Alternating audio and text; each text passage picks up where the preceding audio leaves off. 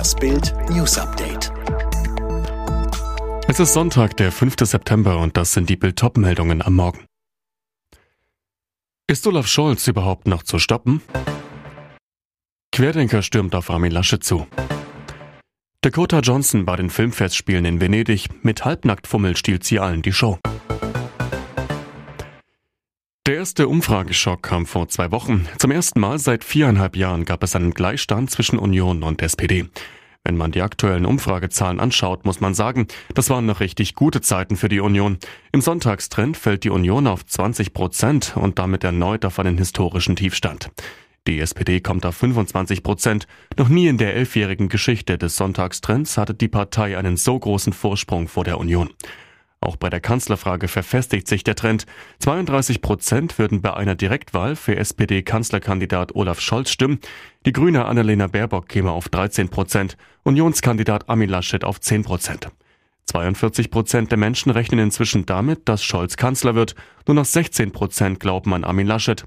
Ist Scholz überhaupt noch zu stoppen? Schreckmoment bei einer Wahlkampfveranstaltung von Armin Laschet. Doch der Unionskanzlerkandidat blieb cool. Erstmal abregen, empfahl Laschet, als in Erfurt ein Mann plötzlich unter der Absperrung durchtauchte, die Bühne stürmte und dem Kandidaten auf die Pelle rückte. Schon davor war die Stimmung am Freitag aufgeheizt. Buhrufe und Pfiffe, immer wieder Zwischenrufe. Für Laschets Security offenkundig kein Grund zu erhöhter Vorsicht. Und so gelangte plötzlich mitten in Laschets Rede Thomas Brauner ungehindert auf die Bühne. Brauner ist Anhänger der Querdenkenbewegung. Erst als er ganz dicht neben dem CDU-Chef stand, kam der Sicherheitsdienst auf die Bühne. Aber Laschet blieb ruhig. Lass den Mann, wies er die Security zurück, wandte sich dann an Brauner und sagte, erstmal abregen, zweitens Frage stellen.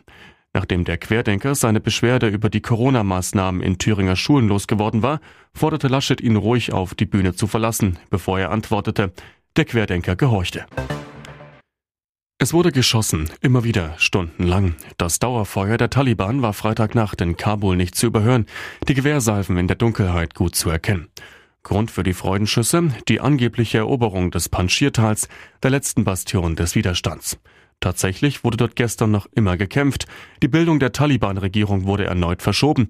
Offenbar wollen die Taliban erst offiziell in den Präsidentenpalast einziehen, wenn sie Panschir komplett erobert haben. Aber auch darüber, genauso wie über Ministerposten, gab es weiter Streit. Unterdessen verstecken sich noch immer tausende Menschen, die für internationale Truppen oder Organisationen gearbeitet haben im ganzen Land. Bild am Sonntag Reporter konfrontierten Taliban-Kämpfer immer wieder mit der Angst der Menschen. Einer der Kämpfer sagte, es braucht niemand Sorgen haben, es passiert ihnen nichts. Wie wenig diese Worte wert sind, zeigte sich gestern Vormittag in Kabul. Eine Gruppe mutiger Frauen, die für ihre Rechte protestierten, wurde von Taliban geschlagen und mit Tränengas auseinandergetrieben. Ein Video, das die RBB-Abendschau des öffentlich-rechtlichen Senders RBB am Samstagnachmittag veröffentlicht hat, sorgt für Stirnrunzeln im Netz. Der gut einminütige Clip mit dem Titel Fahrradfahren in Berlin und der Leitfrage, was würdet ihr euch für sicheres Radfahren in Berlin wünschen, zeigt zwei Kurzinterviews mit sichtlich genervten Fahrradfahrern an belebten Straßen in Berlin. Eine typische Straßenumfrage mit zufällig ausgewählten Protagonisten, so scheint es. Aber halt, Nutzern im sozialen Netzwerk Twitter fällt auf, dass die zweite Person kein Unbekannter ist. Bei dem Radfahrer handelt es sich um Georg Kössler, seines Zeichens Mitglied des Berliner Abgeordnetenhauses in der Fraktion der Grünen, zu dessen erklärten politischen Zielen die Schaffung von mehr Pop-up-Radwegen in Berlin zählt. Hat der RBB wirklich nicht gewusst, wen er da interviewt? Oder handelt es sich um geschickt getarnte Wahlwerbung, drei Wochen vor der Abgeordnetenhauswahl in Berlin? Eine Bildanfrage beim Sender dazu läuft. Mit einer Antwort, so ein Sprecher, sei mit Sicherheit am Sonntag zu rechnen. Im Film spielt sie eine Mutter, aber ihr Auftritt bei der Premiere war gar nicht Mutti-like. Schauspielstar Dakota Johnson spielt in Maggie Gyllenhaals Regiedebüt The Lost Daughter die Hauptrolle. Genau das tat sie auch auf dem roten Teppich der Filmfestspiele in Venedig. Dort posierte Johnson am Freitag bei der Premiere des Films in feinstem Blickfangfummel. Die Fotografen konnten von ihrem tief ausgeschnittenen silbernen Kleid gar nicht genug bekommen. Der halb durchsichtige Stoff war mit bunten Juwelen verziert. Ein eingearbeiteter Gürtel brachte Johnsons schmale Taille bestens zur Geltung.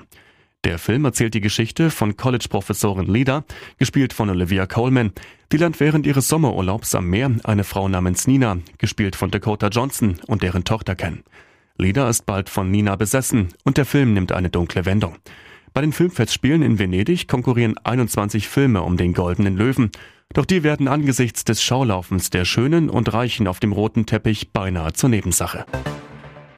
US Open Qualifikant Oscar Otte steht nach seinem Sieg gegen Andreas Seppi erstmals im Achtelfinale eines Grand Slam Turniers und kündigte das vorher per WhatsApp an.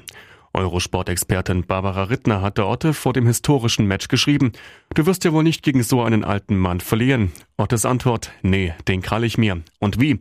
Nach dem Sieg feierte Otte mit einer Seitwärtsrolle, grüßte Köln-Stürmer und Ex-Nachbar Anthony Modest. Beim FC-Fan musste alles raus.